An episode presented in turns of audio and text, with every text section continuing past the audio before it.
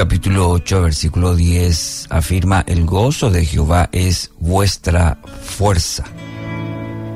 Es interesante que en el Antiguo Testamento hay 23 palabras para representar el gozo. También encontramos en el Antiguo Testamento que hay instrumentos que mencionan eh, o que menciona para los, como los, por ejemplo, los címbalos, que eran especialmente usados para expresar gozo. Se animan los creyentes a batir las palmas en señal de gozo. Por ejemplo, en el Salmo 47.1, los salmos hablan de voces de alegría 12 veces y se menciona el canto 87 veces. Y sabemos que cantar, bueno, es en la mayoría de los casos una expresión de gozo. El canto y el gozo siempre aparecen juntos. En los salmos 13 veces las fiestas del calendario judío en el Antiguo Testamento eran dedicadas generalmente a expresar gozo.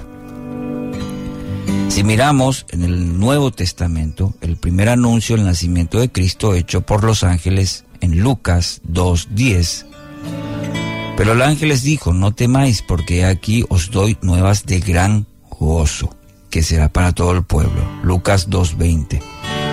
Y volvieron los pastores glorificando y alabando a Dios por todas las cosas que habían oído y visto, como se les había dicho. En Mateo 2.10 afirma que los sabios, al ver la estrella, se regocijaron con muy grande gozo. Vemos que es tema central en, en la palabra de Dios. El gozo de la salvación tiene un lugar importante en la Biblia. Ejemplo, las tres parábolas de la salvación en Lucas 15.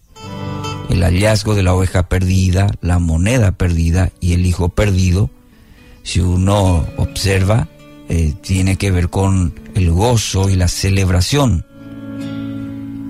Los miembros de la primera iglesia de Jerusalén se reunían en hogares y comían, dice el texto, con gran gozo y generosidad. Hechos 2.46 en tanto que el apóstol Pablo en Gálatas 5:22 ubica el, gozo inmediatamente después del amor en la lista de los frutos del Espíritu Santo.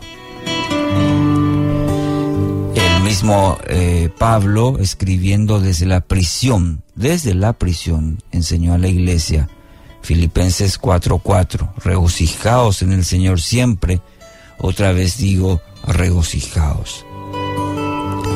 La marca distintiva del Hijo de Dios es el gozo, ya que su vida tiene nuevo valor, su confianza en medio de cualquier situación está en su Creador. Así que la, Biblia, en este rápido, en este eh, observando los textos sobre el gozo, encontramos que es una marca distintiva del creyente, el gozo.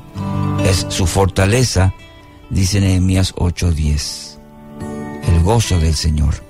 Experimenten este día la celebración que encontramos en Cristo. Es día de gozo, es día de salvación para cada uno de nosotros.